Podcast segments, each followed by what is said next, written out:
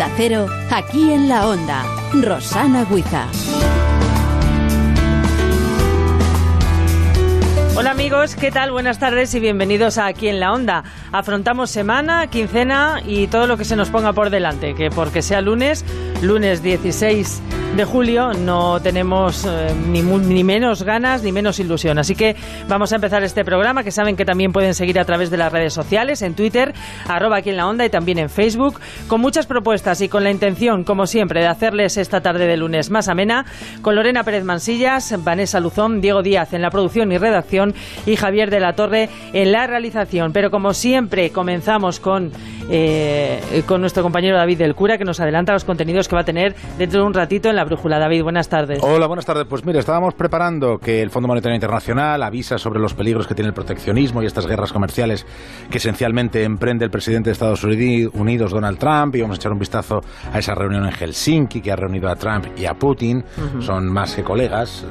pues el propio Putin ha dicho que su preferido para ganar las elecciones que aunque él no hizo nada, pero que era el propio Trump. Trump ha dicho que estaba encantado de Putin, que como tiene un montón de armas nucleares se tendrán que poner de acuerdo, que eso de la Guerra Fría era un cuento. Amigos por el interés. Ah, bueno, sí, con una, unidad de destino que tienen los dos personajes bastante, bastante siniestra. Y estábamos en eso cuando sin prestar mucha atención a la votación hoy del Congreso, porque se tenía que completar la votación del Consejo de Radio Televisión Española y ya estaba todo hablado y solo faltaban cuatro para completar esos diez, pero de repente sus señorías diputados y diputadas que no tienen otra cosa que votar ese tipo de cosas, se han equivocado. Bueno. Y entonces no han salido los cuatro con los que se completaba ese tortuoso camino, esa pesadilla que es eh, hacer el Consejo de Radio Televisión Española y han hecho el más absoluto de los ridículos, porque ahora mismo ya decae todo ese proceso, están preparando, preguntando los servicios de la Cámara qué pasa ahora, si se puede repetir la votación. Claro, es bastante complicado que se repita una votación porque sería asumir que son completamente ineptos. David, ¿y estos son los mismos que votaron Bob Esponja y todos estos personajes? También, también, pero bueno, aquí como no se sabe quién cada uno, eh, ahora mismo la situación, lo más normal, lo que dice el decreto que aprobó el gobierno de Pedro Sánchez, es que habrá un administrador único hasta que se haga el nuevo consejo y se elija nuevo presidente por concurso, con la dificultad de que antes del concurso hay que elegir quiénes van a puntuar en ese concurso, con lo cual el galimatías es importante y el ridículo es absoluto. Y a mí me queda la duda de saber si se van a reactivar esas protestas de los trabajadores de, los viernes negros, de los, viernes, negros, que quedaron en suspenso hace unos días para porque esto es un ejercicio completamente de, falta de respeto a Radio Televisión Española y por tanto de falta de respeto a los trabajadores del ente público. Así que contaremos todas esas cosas. Muy bien, y creo que nos vamos a la brujuloscopia en ah, Twitter. La consulta que hemos hecho hoy, sí, Eso sí, es, que te vas también a Trump y a Putin. A ver, dice, la actualidad nos obliga hoy, tenemos películas con Trump y Putin. Es que os gusta mucho esto las películas. Las películas, son encuestas muy refrescantes. Pues vamos con las eh, respuestas. Vengadores, Infinity War, El planeta de los simios, Colegas o Trump's Putin. Transputin, yo soy de Transputin. Pues yo soy del planeta de los simios, que es la que va ganando con un 57%. Vamos a ver si damos la vuelta. Voy a hablar con Javier de la Torre, a ver si. bueno, gracias David, te escuchamos a las 8. Nosotros comenzamos.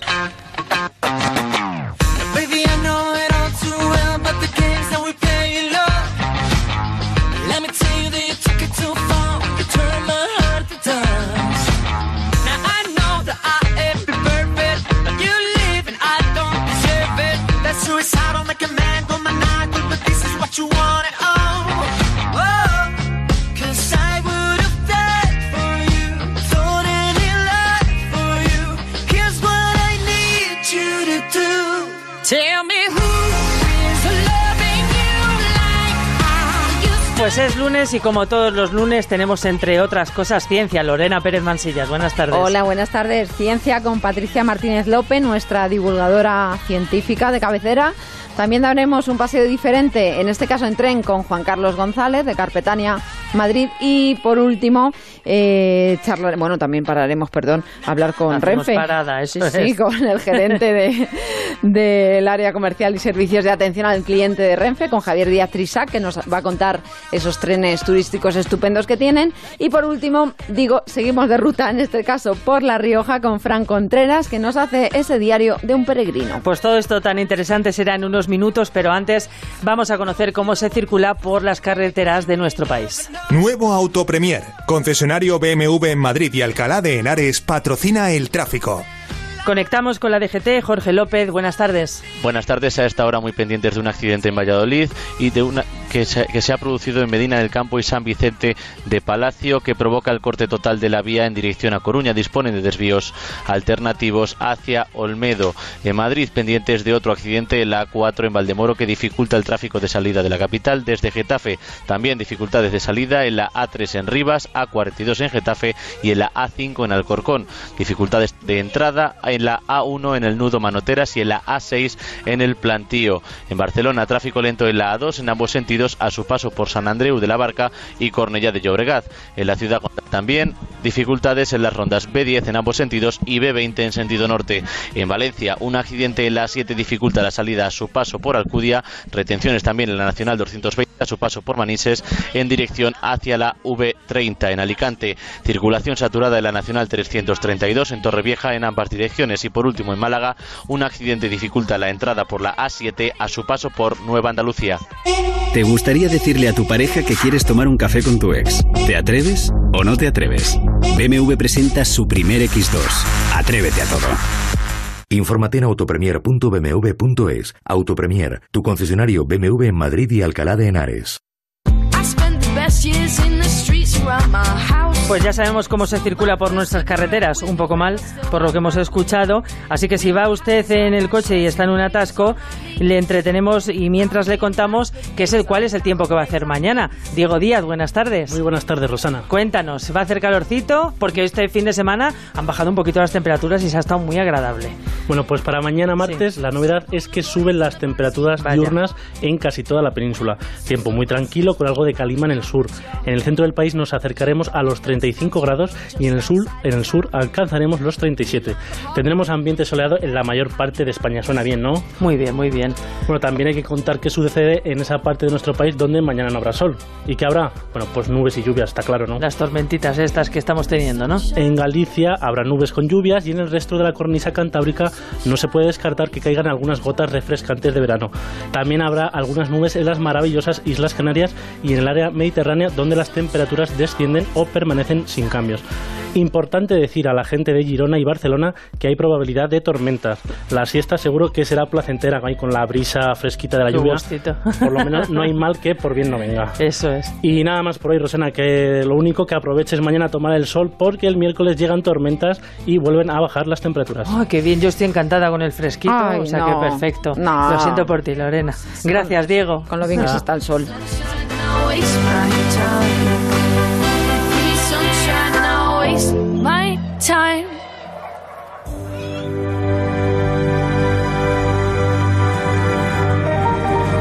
Aquí en la onda, Rosana Huiza.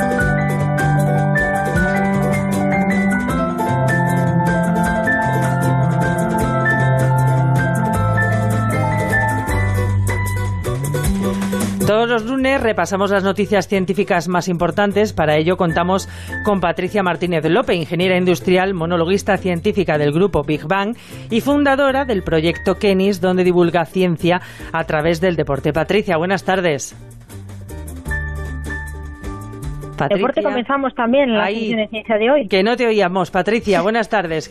Oh, hola, buenas tardes. ¿Qué tal estáis? Pues encantadas de saludarte. Que nos decías que empezamos con deporte. ¿Por qué? Porque por la, esto de la final del Mundial ayer. Efectivamente, lo viste. La tecnología del videoarbitraje fue decisiva para el resultado, ¿eh? El famoso VAR. El famoso VAR, sí, el que la FIFA ha incorporado por primera vez en este mundial, pues surgió en el mundial del 94 y tiene una fascinante historia detrás de su primera patente. Una historia, fíjate, Uh -huh. que une a un ingeniero gaditano de la NASA, Antonio Ibáñez de Alba, a un futbolista, Luis Enrique, y a un hombre de negocios y banquero, Mario Conde. ¿Os suena? Muchísimo. No, no, no, de nada, de nada. un poco. Pues Sí. en el Mundial del 94 España jugaba los cuartos de final contra Italia. Ajá. Luis Enrique, el actual seleccionador, era centrocampista. En el minuto 93 recibió el famoso codazo que le rompió la nariz. Que seguramente de haberlo visto el árbitro habría sancionado a Tassotti, que fue el, el quien le, dio el, le dio el codazo, eso es, y hubiera pitado un penalti que quizás nos hubiera librado de la eliminación. Pues quizá, quizá. Por eso surgió toda esta idea de incorporar los vídeos a, como asistencia al árbitro. Antonio Ibáñez de Alba, que aunque no es muy futbolero, es un inventor sin descanso, quedó muy conmovido con estas imágenes como casi todos los españoles. Así que se encerró en su laboratorio y en unos meses desarrolló un, un sistema de vídeo y de control electrónico del perímetro del campo de fútbol y de las coordenadas del balón con unos chips que él había perfeccionado en Estados Unidos. Había nacido el video arbitraje. Fíjate.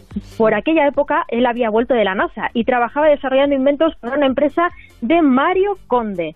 ¿Cómo puede ser esto posible? Ah, pues, el actual expanquero pues, era un prolífico empresario con mucha audacia para reconocer los grandes negocios y las grandes personas como Antonio. Cuando leyó en la prensa que Antonio había vendido 50.000 palmeras artificiales de plástico a Gaddafi para crear un microclima en el desierto de Libia, Conde no dudó en contratarle le preguntó que por qué no se había hecho rico con esa operación. Y resulta que Estados Unidos bombardeó Libia y Antonio tuvo que seguir huyendo y sin comprar parte, sin cobrar parte de su trabajo. Es que su vida es como para escribir un libro, de verdad. ¿eh? Nos estuvo contando pues hace un par de semanas en Onda Cero Hmm. y bueno, es, da para muchísimo. Conde le contrató para inventar y registrar patentes. E hicieron un dueto así como Thomas Edison y Nikola Tesla. Cuando le habló del bar, del bar de beber, no, el bar del arbitraje, Eso es. Conde le respondió de inmediato, oye Antonio, patenta. Y la idea era muy buena porque mira dónde ha llegado. Pues era buenísima, mira, ya se ha puesto en práctica. El 1 de septiembre del 95 solicitaron la patente y hoy en día sigue perteneciendo en exclusiva a Mario Conde. Porque como Thomas Edison y Tesla, ellos también acabaron en disputas. A Mario Conde le embargaron las cuentas por su delito de corrupción. Así que la única manera de que Antonio cobrara eh, su, su, su, su parte era la vía penal. Denunció por apropiación indebida eh, de sus patentes a Conde, entre ellas eh, a la, la del bar. Y aunque Mario Conde estaba al corriente de todo, incluso le asesoró y le apoyó para denunciar y poder cobrar. Lo cual significa que son amigos. Sí, acabaron bien, efectivamente. Claro. Pero no todas las esperas han acabado bien. Hay más disputas en torno a la patente del bar. El ingeniero boliviano Fernando Méndez registró un sistema similar en 2005 en Bolivia. Y el madrileño Francisco López también patentó en Europa un sistema de, de auriculares y cámaras en el 99. Ellos ya han reclamado su autoría a la FIFA. Mario Conde no se ha pronunciado al respecto, pero en cualquier caso ambos son posteriores a su patente del 95. Y es que hay muchísima ciencia y tecnología detrás del fútbol, ¿eh? Como ya explicábamos el- al inicio del Mundial con el balón Tesla del 18. Eh, que contaste que se llama así por un satélite espacial de comunicaciones, si no recuerdo mal, ¿no? Efectivamente, Bueno, así es. sí, sí, pues sí, continuamos con el espacio, si te parece, y recuérdanos, Patricia, que pasó un día como hoy, el 16 de julio de hace casi medio siglo. Pues tal día como hoy, pero hace 49 años, se lanzó al espacio la misión Apolo 11 con las primeras personas que pisaron la Luna. Alunizaron el día 20 de julio al son de la famosa frase de Armstrong, un pequeño paso para el hombre, un gran salto para la humanidad. Las comunicaciones con la misión se controlaron desde tres estaciones en la Tierra, una en Estados Unidos, otra en Australia y otra en España, en Robledo de Chabela, Madrid. Forman la red del espacio profundo. De hecho, en 2004 el de Madrid fue uno de los pocos radiotelescopios que logró conectar con el robot Spirit en Marte antes de que se perdiera el contacto con la Tierra. Eh, qué importantes son las telecomunicaciones, Lo ¿verdad? son, Mucho. son mucho, sí. son. ¿Qué, qué haríamos hoy en día sin el wifi, sin el WhatsApp? Hablar, entre a- nosotros. hablar, por Hablar, sí, sí. ¡Qué barbaridad! ¡Qué locura! Bueno, como dijo el primer astronauta que pisó la Luna, sin las vitales comunicaciones mantenidas entre el Apolo 11 y la estación madrileña de Fresnedillas de la Oliva, nuestro aterrizaje en la Luna no habría sido posible. Además, todo el mundo pudo ver por televisión sus primeros pasos eh, en, en la Luna, gracias al satélite de comunicaciones como el que hemos dicho, el Tesla. Una gran gesta esta de llegar a la Luna y que no se ha vuelto a repetir. Y mira que con todo lo que ha avanzado la carrera Eso es espacial. una cosa que siempre me ha llamado a mí muchísimo la atención, no entiendo por qué. Ahora, ahora van a, la captura de Marte. Ahora Marte acapara toda nuestra atención. Bueno, eh, Patricia, en julio de hace seis años, de 2012, la noticia científica fue la comprobación de la existencia del famoso bosón de Higgs, el, gran, en el gran colisionador de hadrones del CERN, que esto es, es como que, vamos, que lo entiende, no lo entiende mi madre. Ah. Explícanos. Eso es, mira, bueno, pues hace, hace ya seis años eh, se encontró el bosón de Higgs, que mm. lo que vino a confirmar es que la teoría clásica de la física era válida y las hipótesis de las teorías de Higgs se cumplían. Bueno, pues ahora, seis años más tarde, la noticia es la ampliación del CERN, van a hacerlo más grande y además la construcción de otro acelerador más potente, la fuente de neutrones por espalación en Suecia en la que Bilbao tiene un papel fundamental, porque inicialmente se iba a construir en Bilbao. Pero bueno, Bilbao tiene un papel fundamental en esta fuente de neutrones por espalación y si queréis saber más sobre el ESS de Bilbao y queréis entender por fin qué es el bosón de Higgs y el campo de Higgs para poder rebatir a vuestros cuñados, estamos deseando. Estás atentos la semana que viene. O sea, que nos dejas con la miel en los labios. Sí. bueno, Patricia. Perfecto, pues el lunes que viene nos lo cuentas. Muchísimas gracias por habernos acercado un poquito de una manera más fácil a la ciencia. ¿De acuerdo, Patricia? Un abrazo. Otro para ti. Adiós. Hasta luego.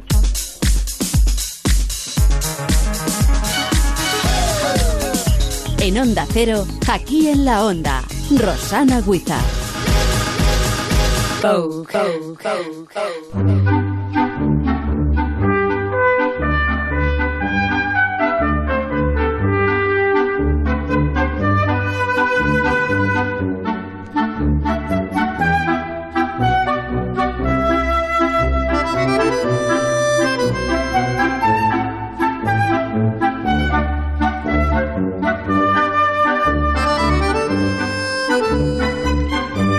tren ha sido el transporte turístico por excelencia y el medio favorito para desplazarse de muchos viajeros. El ferrocarril, desde su nacimiento, supuso un cambio radical en las comunicaciones terrestres y también en las costumbres de la sociedad europea y española. En lo que a ofertas de viaje se refiere, las compañías han ido sofisticando las propuestas con el objetivo de facilitar y aumentar las posibilidades de viajar contratando sus servicios. El número de combinaciones ideadas por las compañías de ferrocarriles para facilitar los viajes es enorme. Hay una gran cantidad. Los hay culturales, temáticos, para los amantes de la naturaleza o pensados para ir con niños. En nuestro paseo diferente de hoy nos montamos en tren y recorremos la geografía española por los caminos de hierro y lo hacemos como todos los lunes de la mano de Juan Carlos González de Carpetania, Madrid. Juan Carlos, buenas tardes. Hola, buenas tardes. Y viajeros al tren. Vamos a montar en tren. bueno, pues vámonos, vamos a empezar este recorrido en el punto de partida que sin duda alguna tiene que ser Madrid-Atocha, ¿no? Ya que Madrid es el centro. Salimos de Madrid a Atocha, que por un sitio es, por un lado es de llegada y de salida, como dice Sabina, yo me bajo en Atocha, yo me quedo en Madrid, o podemos también salir de Madrid desde ahí. Y es que la estación de Atocha es un complejo ferroviario situado en las cercanías de la glorieta del emperador Carlos V y eh, los orígenes vienen del 9 de febrero de 1851, cuando se inauguró la segunda línea férrea de España, que unía Madrid y Aranjuez, y con ella la primera estación de tren de la ciudad de Madrid, la de Atocha, que era un simple embarcadero de madera. Luego se ha ido cambiando esta madera y se fue ampliando. Todavía tenemos de esa ampliación y desarrollo de la estación la cubierta de la nave principal, que es una de las estampas más reconocidas de Madrid y luego esa reforma que hizo Rafael Moneo entre 1980 y hasta los 90 y cambió totalmente la estación de Atocha, que realmente son dos estaciones. Por un lado, la antigua y la nueva. Empezamos, por ejemplo, con la antigua. Venga, vamos. Pues desde la antigua que ha sido remozada, que es para cercanías, nos podemos ir, por ejemplo, hasta Alcalá de Henares, que es un desplazamiento no muy largo y tenemos como propuestas para ir y visitar en Alcalá la Magistral, la Casa Cervantes, la Universidad de Cisneros, el Corral de Comedias, el Teatro de Cervantes, o incluso nos podemos quedar a dormir en el Parador Nacional. O si queremos ir haciendo algo temático, pues montar el tren de Cervantes, que propone un trayecto de 25 minutos. Tenemos actores, tenemos entremeses cervantinos, productos típicos de Alcalá. ¿Qué, qué es lo típico dulce de Alcalá? Uy, ni idea. a mí me pillas. garripañadas, por ejemplo. mira que voy mucho a Alcalá, pero. De dulce, eh, Pregúntame por los salados. Bueno, pues nos podemos eh, poner por la parte artística, cultural o también gastronómica. Y en la parte nueva de la estación tenemos algo emblemático, que es ese jardín tropical que alberga cantidad de plantas de distintas especies. Mm, sí, porque iba a decir tortugas, pero ya, se las han llevado. Eh, también tenemos el tren de la fresa.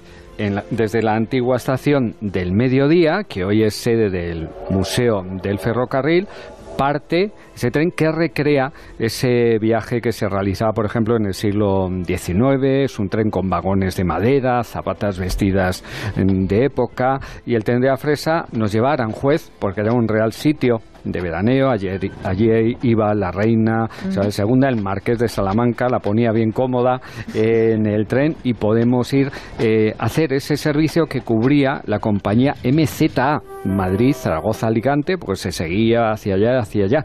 Y esa estación ha sido escenario de rodaje de películas. Nos vamos ahora a la estación del norte, que perdona mi ignorancia, ¿es la de Príncipe Pío? La que es ahora ah, Príncipe ah, entonces Pío. No soy tan ignorante. Lo gestionaba la Compañía de los Caminos de Hierro del norte de España y allí se empezó a ir a París, se comunicaba con el norte. Ese destino soñado para muchos era llegar a la modernidad, ir a París, y se fue transformando, como en el caso de Atocha, la estación. Quedó bastante dañada después de la Guerra Civil Española y quebró la empresa de caminos de hierro se integró o lo asumió Renfe y se fue transformando, aunque la estación de Chamartín cuando comenzó a funcionar hizo que el declive de la estación del norte subiera. Fue clausurada, fue abierta y hay un intercambiador y un centro comercial. Y desde allí podemos coger el tren de Felipe II. Ese me gusta mucho a mí. Eh, ¿Te apetece ir a Escorial? Hombre, claro, que es mi pueblo. ¿Tú qué crees? Aparte de ver el Escorial y los monumentos, también podemos pasear por la herrería, un bosque eh, maravilloso, hacer excursiones y es que por un lado el monasterio es la octava maravilla del mundo, patrimonio de la humanidad, pero que integra la naturaleza, la historia y el arte. También hay un tren histórico a Arganda. El que pita más que anda.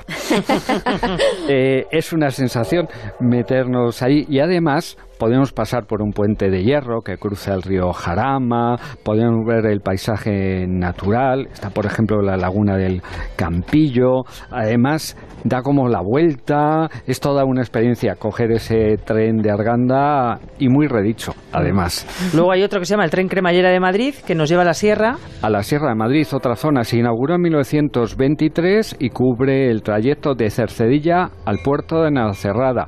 Francisco Ginés de los Ríos, de la institución Libre de Enseñanza, promovió que había que ir a la sierra, a respirar, a pasear, a hacer trekking, diríamos ahora, y con esa llegada de lo sano, la higiene, se eh, abrió este tren cremallera que sigue funcionando y también en ese entorno se ha organizado un tren de la naturaleza. Nos vamos a ir a Castilla-La Mancha y hay el tren Ciudad Ave a Cuenca. Sí, porque podemos salir en los trenes aves a visitar ciudades como Cuenca. Por ejemplo, este jueves está en Cuenca. Salida a Tocha hasta la estación Fernando Zobel y recorrí ese patrimonio histórico, religioso, el entorno natural y hasta visité el parador de Cuenca. Qué maravilla. Incluso yo propondría hacer también una visita temática, que por ejemplo te, esperara Fernando Zobel, un pintor, que te llevara al Museo de Arte Abstracto y así le daría también un toque complementario. Ese le encantaría a nuestro becario Diego Díaz porque es de allí, es de Tarancón. o, Perales, que te guíe Perales también. También, también.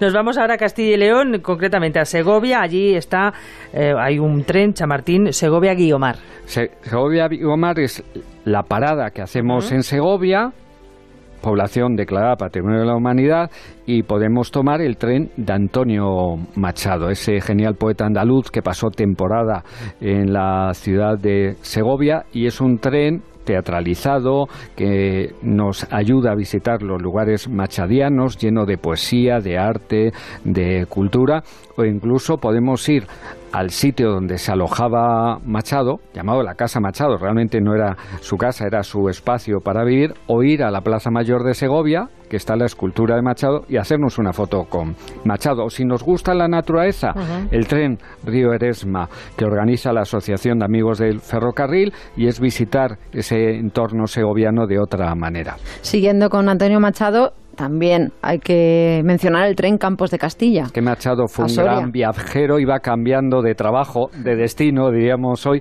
e incluso tiene poema dedicado a los trayectos en tren, pues podemos llegar a Soria con un rico patrimonio artístico, cultural. Además, Soria forma parte de la ruta del camino del Cid tenemos la parte de espacios naturales y coger ese tren temático y acompañamos, por ejemplo, de gastronomía. Antes que hablábamos de la gastronomía, pues nos podemos tomar carne, cabrito, un cordero o también en Soria mm, podemos irlo a recoger trufas en la temporada conveniente. Vámonos a la montaña leonesa, en ese tren con su mismo nombre. Estación de Febe, de León. Podemos descubrir las curiosas formas geológicas de las hoces, la cueva de Val Porquero, los valles de la montaña leonesa.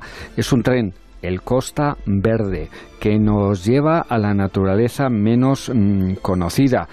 Eh, está el Museo de la Minería y la Siderurgia de Sabero, está el Museo Ferroviario de Cistierna y Castilla y León tiene más trenes. Por ejemplo, podemos ir a Ávila en el tren de Teresa, de, Ávila o ir a Valladolid en el tren de Zorrilla.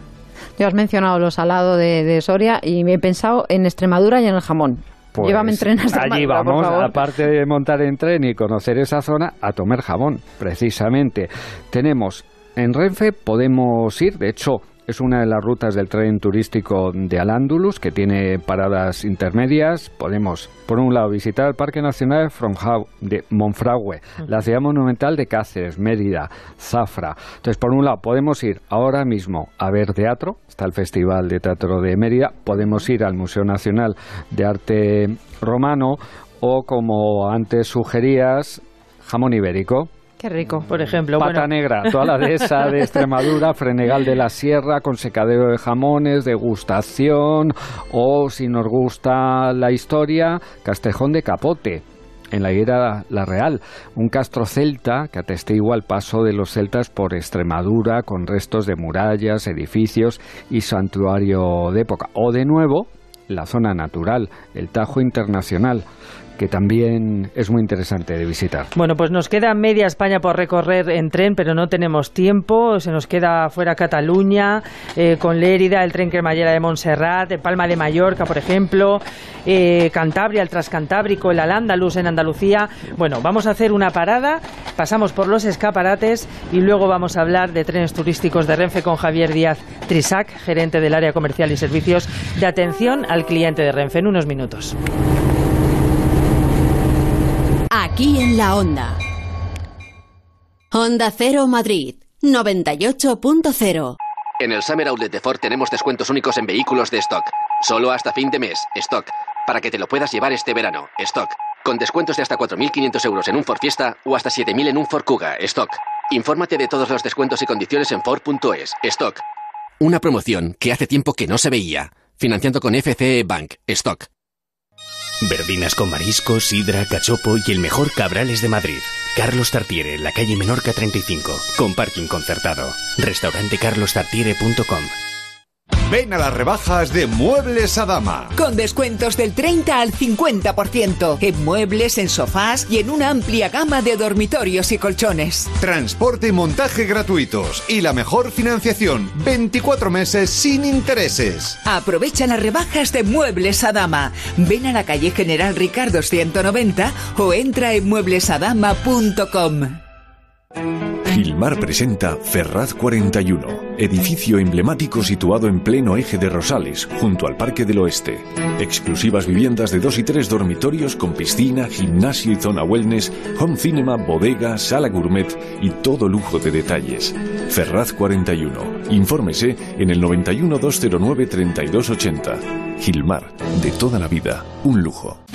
Llega el ofertón del verano en Ocasión Plus. 16% de descuento en todos los coches. Sí, sí, como lo oyes. 16% de descuento en todos nuestros coches a partir del año 2010. Oferta válida hasta el 31 de julio. Consultar condiciones en ocasiónplus.com. Ocasión Plus en Getafe, La Roza, Rivas, Collado Villalba y en ocasiónplus.com. ¿Sabes que las humedades pueden salirte muy caras si no las tratas a tiempo? Ahorra tiempo y dinero llamando a Murprotec y elimínalas de raíz. Pide tu diagnóstico gratuito, personalizado sin compromiso y con una garantía de hasta 30 años. Contacta en el 930 1130 o en murprotec.es. Para tu tranquilidad, Murprotec. Garantía de calidad. Hola, ¿los cursos de vigilante de seguridad? Vengo a informarme. Bienvenido a Forma Emplean. Sígueme. Te enseño las aulas. Ah, pero ¿las clases son presenciales? Sí, la teoría cada día. Ah, sí. Sí, y además gimnasio y galería de tiro. Genial. Ya tengo ganas de empezar. Y nos encargamos de todos tus trámites. Forma Emplean, tu formación para el empleo. 91 563 2351, calle Cartagena 70. Alquiler. Acción de alquilar. Negocio por el que se cede una cosa a una persona durante un tiempo a cambio de una rentabilidad. Seguro. Adjetivo. Que es cierto. Libre y exento de todo peligro o riesgo. Si piensa en alquilar, ya sabe. Alquiler seguro. 902 37 57 77. Alquiler seguro. 902 37 57 77. Onda Cero Madrid 98.0.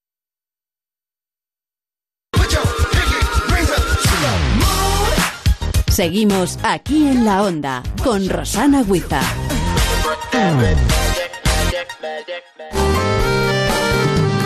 Llegaste en cuarto menguante a mi lado.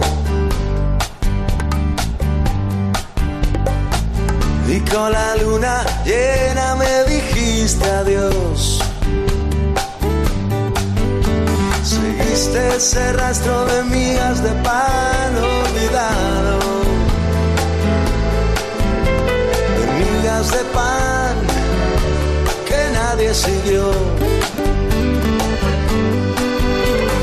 Di un anillo y una espina de rosa y me regalaste tu corazón. Juntos coleccionamos derrotas, botellas vacías, puestas de sol. ¿Dónde fue a parar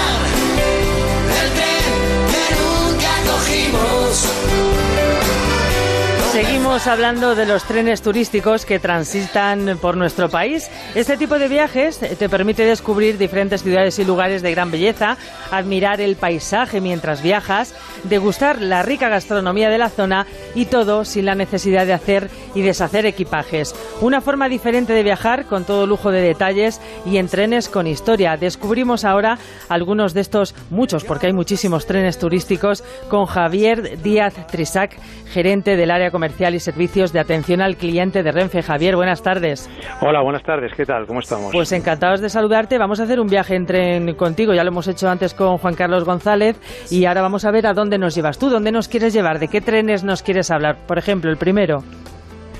Bueno, a ver, tenemos una amplia variedad Sí. y una amplia oferta de trenes. Yo creo que cualquier tren, yo siempre digo lo mismo, todos los trenes son maravillosos y cada uno tiene su encanto, ¿no? Yo quizá empezaría por el peregrino.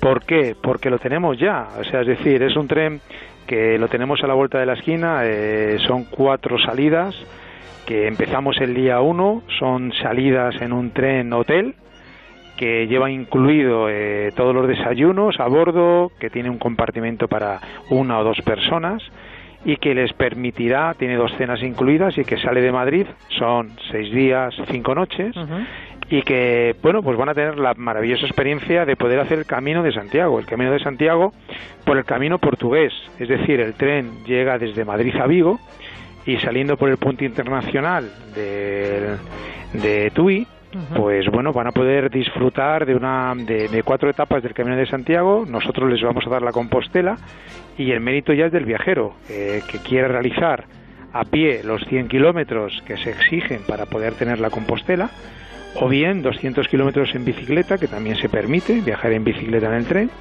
o bien, si algún viajero, pues por los motivos que quiera o considere, o porque no pueda hacer eh, 25 kilómetros de media al día, pues bueno, pues puede perfectamente hacer un paseo de 5 o 10 kilómetros, experimentar e iniciarse en el bautismo del Camino de Santiago, eh, coger esa magia que tiene el propio camino en sí, disfrutar de esa maravillosa experiencia y bueno, y qué mejor que luego cuando se canse le recogemos en un autobús, va al tren, se puede asear, duchar, descansar en el propio tren o bien salir a dar una vuelta por uno de los maravillosos pueblos de la ruta de Galicia por la que transita este, este, este tren. Que es como hacer un recorrido por toda esta zona de Galicia, pero como si fueras en un hotel, igual que en un hotel en movimiento, ¿no? Con la, con la diferencia de que, o con, digamos, con el plus añadido de que no te tienes que preocupar del equipaje, no te tienes que preocupar más allá que de disfrutar, porque le vamos a llevar al viajero al inicio de la ruta y le vamos a recoger al finalizar esa ruta eh, que como he dicho antes puede ser de 25 kilómetros o de menos si al final el viajero está cansado. Eh, de, tal manera que es muy cómodo para él y por un precio muy económico, ¿no? Por solamente 675 euros, eh, prácticamente una semana de viaje por Galicia con todo este tipo de experiencias sin preocuparse de nada, ni de hoteles, ni de coches, ni de nada, de nada, más allá que de disfrutar del maravilloso camino portugués y luego culminar en Santiago de Compostela donde si ha sido merecedor de la Compostela se le va a entregar y de una visita guiada por la ciudad. No abandonamos Galicia porque Renfe ofrece muchos trenes turísticos en esta comunidad autónoma. A mí la verdad es que me sorprende la cantidad que tenéis allí. ¿Cuál es esta oferta? Cuéntaselo a los oyentes. Bueno, esta es una oferta que llevamos ya haciendo por seis años consecutivos, ya empieza a ser un niño que se empieza a hacer grande y que hacemos en colaboración con la Junta de Galicia y con el Instituto Orensano de Desarrollo. Eh, esto es, son rutas que cada año, año, año vamos creciendo dado el éxito y la demanda de los viajeros.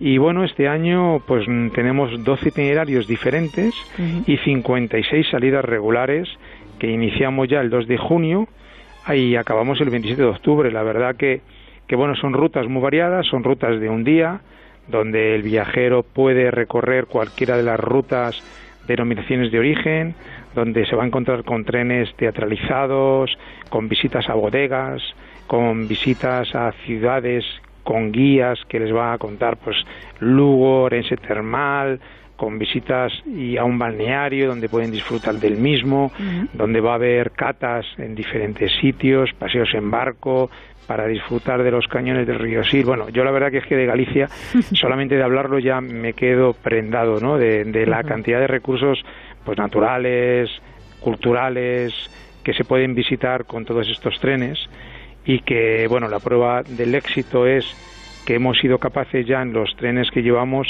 prácticamente han ido al 100% de ocupación y los billetes cada vez se agotan antes, ¿no? Eh, desde que lo ponemos en venta, pues rápidamente eh, se está corriendo la voz, no solamente en Galicia, sino en el resto a nivel nacional e internacional, y están utilizando estos trenes, pues porque por 40 euros echan un día maravilloso en, en Galicia, ¿no? Que decir de la ruta de los faros, otra ruta preciosa que recorre todos los faros del norte peninsular de Galicia, en fin. Pues bueno, ¿cuál mejor? Sí, desde luego. Vámonos a otra zona de España, si te parece. Vámonos al tren medieval de Sigüenza. Bien, el tren medieval de Sigüenza es un tren que ponemos en marcha siempre en dos temporadas. Es un tren muy muy interesante porque permite permite conocer la riqueza cultural que tiene Sigüenza. Es un tren que sale de Madrid y incluye esa visita guiada a la ciudad eh, medieval de Sigüenza, una entrada a los monumentos más emblemáticos de la propia ciudad animación a bordo y degustación de dulces típicos de la zona en el propio tren, con agua, se sortean entradas para un hotel de la ciudad, o bien el parador, o bien cualquier otro tren de la zona, cualquier otro hotel de la zona, e inclusive una bota de vino también se, se sortea, ¿no? Este es un tren que también tiene mucho éxito y por 35 euros, pues a partir del 22 de septiembre lo podremos volver a, lo ponemos otra vez en marcha para disfrute y deleite de, los, de las personas que quieran conocer Sigüenza desde Madrid. Eh, hasta ahora estamos hablando de trenes populares, trenes al alcance de, de, la mayoría de los ciudadanos. Luego también tenéis una serie de trenes de lujo, como el Transcantábrico, que hay que ahorrar un poquito ¿no? para ir a ellos, pero merecen mucho la pena. Sí, a ver, eh, hablamos de otro concepto de tren. Evidentemente, como tú bien has dicho, son trenes que denominamos, son trenes que Renfe tiene dentro de la categoría de lujo y bueno, pues responden a productos turísticos de primer nivel y prestigio internacional como nuestro país, ¿no? Tiene como una gran potencia turística que es, pues de alguna manera atiende esa demanda y ese perfil del viajero que en su en una importante pues de alguna manera mayoritarios son internacionales y que bueno pues donde realmente siempre decimos lo mismo no son trenes donde realmente lo que importa no es el destino sino el camino donde la magia es precisamente estar a bordo del tren disfrutar de la experiencia de tomarse un café de hablar y entenderse con viajeros y con personas que hablan otra lengua diferente a la nuestra y donde todo, absolutamente todo está incluido. Es decir, solamente el mero hecho de entrar en uno de estos trenes que son verdaderas joyas ferroviarias, pues lo que aporta es un valor importante a, cuando estás dentro de él, ¿no? Donde te gusta, te agrada y donde, bueno, pues, pues es que todo está incluido, ¿no? Yo siempre digo que el viajero no tiene que preocuparse solamente nada más que disfrutar. De disfrutar. Eh, cuéntanos, Javier, ¿dónde pueden encontrar todos nuestros oyentes la información con respecto a todos estos trenes turísticos que oferta Renfe? Sí, la información la pueden encontrar o bien en nuestra página web, en la página web de renfe.com, donde verán que hay además un símbolo de trenes turísticos, porque ya también hemos puesto a la venta los trenes turísticos para la temporada 2019, que ya se pueden comprar mm, directamente a través de la propia página de renfe.com trenes turísticos. O bien en el 912 555 912 Perfecto, pues ya saben, aquí tienen una idea. Todos nuestros oyentes que no sepan todavía dónde viajar este verano, aquí les hemos dado algunas para que disfruten de esos viajes en trenes. Javier Díaz Trisac, gerente del área comercial y servicios de atención al cliente de Renfe, muchísimas gracias por habernos llevado de la mano por estas rutas en tren por España. Gracias. Gracias a vosotras.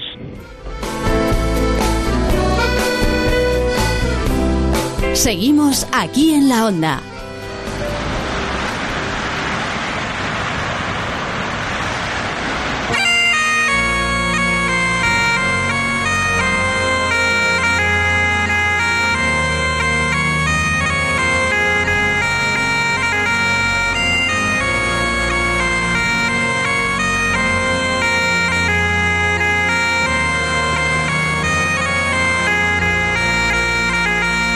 Semana más vamos a seguir conociendo algunos de los lugares más interesantes que nos brinda la ruta del Camino de Santiago y ahora a pie. Nos bajamos del tren y ahora sí que lo hacemos a pie. Si hace unos días visitamos Navarra, hoy es el turno de La Rioja. Nuestro colaborador Fran Contreras, autor del libro Guía Mágica del Camino de Santiago, es el encargado de teletransportarnos de alguna manera hasta estos maravillosos parajes. Buenas tardes, Fran.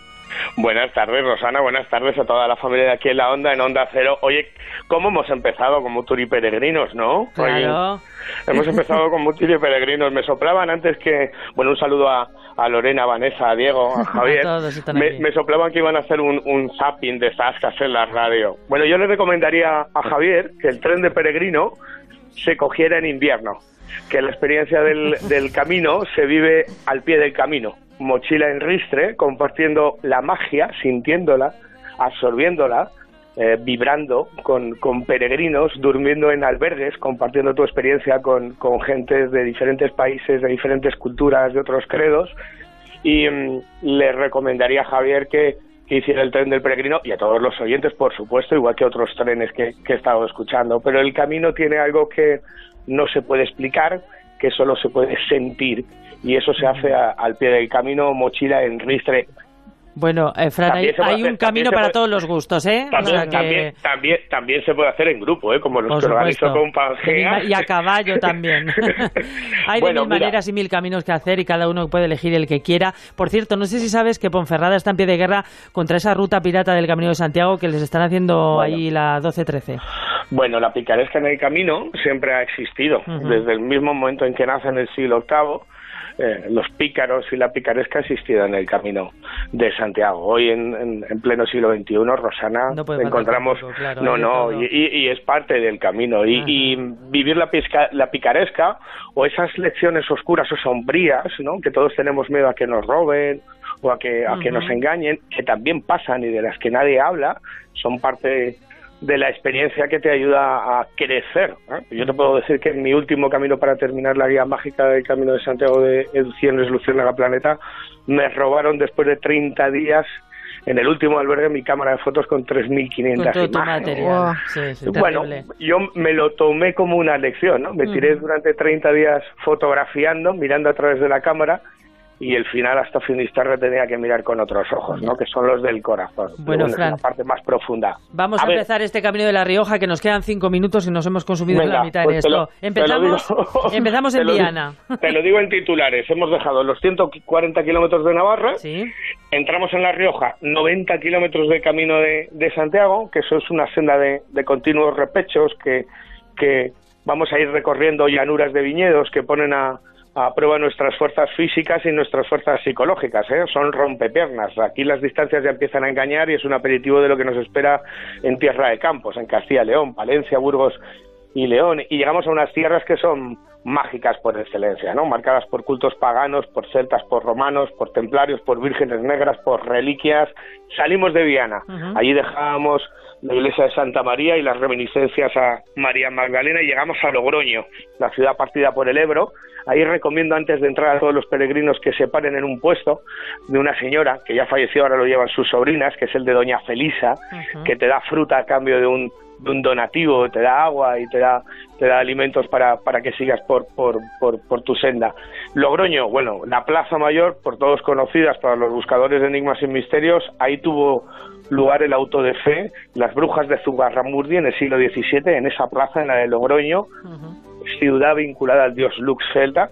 Ahí tuvo lugar visita obligada Santa María la Redonda, esas dos torres gemelas. Ahí hay una copia de la Sábana Santa. Salimos de Logroño, atravesamos un lugar mágico, el Parque de la Grajera, y subimos al alto de San Antón. Allí nos vamos a encontrar en las vallas un montón de cruces y parece un viaje en el tiempo, Rosana, porque allí antaño los peregrinos sufrían los ataques de bandidos, bandidos que siempre iban disfrazados como Mm, como si fueran fantasmas, como si fueran figuras espectrales. Bueno, pues tenemos todo un tramo lleno de cruces que es espectacular. Bajamos el Alto de San Antón, llegamos a las ruinas del monasterio de San Juan de Acre y a Navarrete. En su cementerio encontraremos la portada y los capiteles de ese antiguo hospital de peregrinos que era el de San Juan de Acre. Fascinante el lenguaje de, los capiteles, el lenguaje de los pájaros que decían en el románico los gremios de constructores.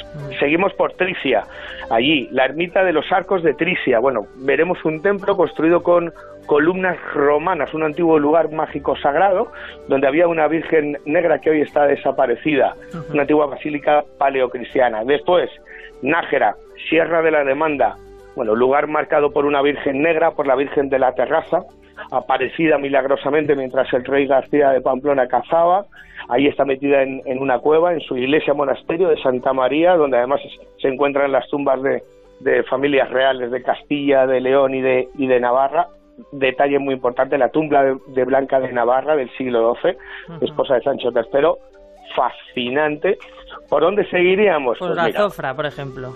Azofra y San Millán de la Cogolla, cuna de nuestra lengua. Más de 500 millones de personas hablan el castellano. Ahí en el siglo XIII, Gonzalo de Berceo escribió las primeras reseñas. Monasterio de Yuso, que es el primero, luego el de Suso, donde está la tumba de San Millán. Seguimos por una ciudad jacobea donde las haya. La Compostela Riojana llaman Santo Domingo de la Calzada. Constructor, levantó un puente, así nació la villa, luego una pequeña ermita y en su catedral donde tendremos uno de los milagros más populares, el canto de la gallina en reminiscencias a un peregrino alemán. Y un detalle muy curioso, no solamente hay que visitar la cripta del santo constructor, Santo Domingo de la Calzada, sino si nos fijamos al lado del corral gótico donde se guardan las gallinas que salen en plena misa por las naves del templo hay grilletes.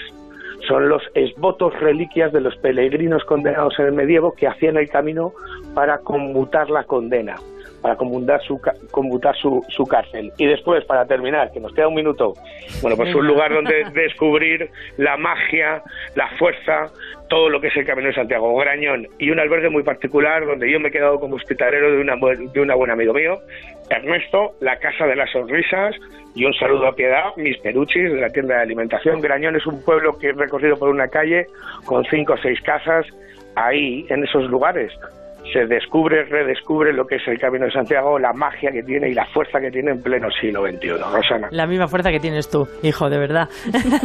Oye, el lunes, el lunes que viene estoy, ¿eh? que me cojo un tren, para que luego no digáis, me voy a coger un tren y ya mañana voy para Madrid. Y te vienes y estás en presencia. Perfecto. Pues Fran Contreras, autor de Guía Mágica del Camino de Santiago, gracias por llevarnos de la mano de esto, por estos lugares tan mágicos del camino. Hasta la semana que viene, Fran. Abrazotes. Chao.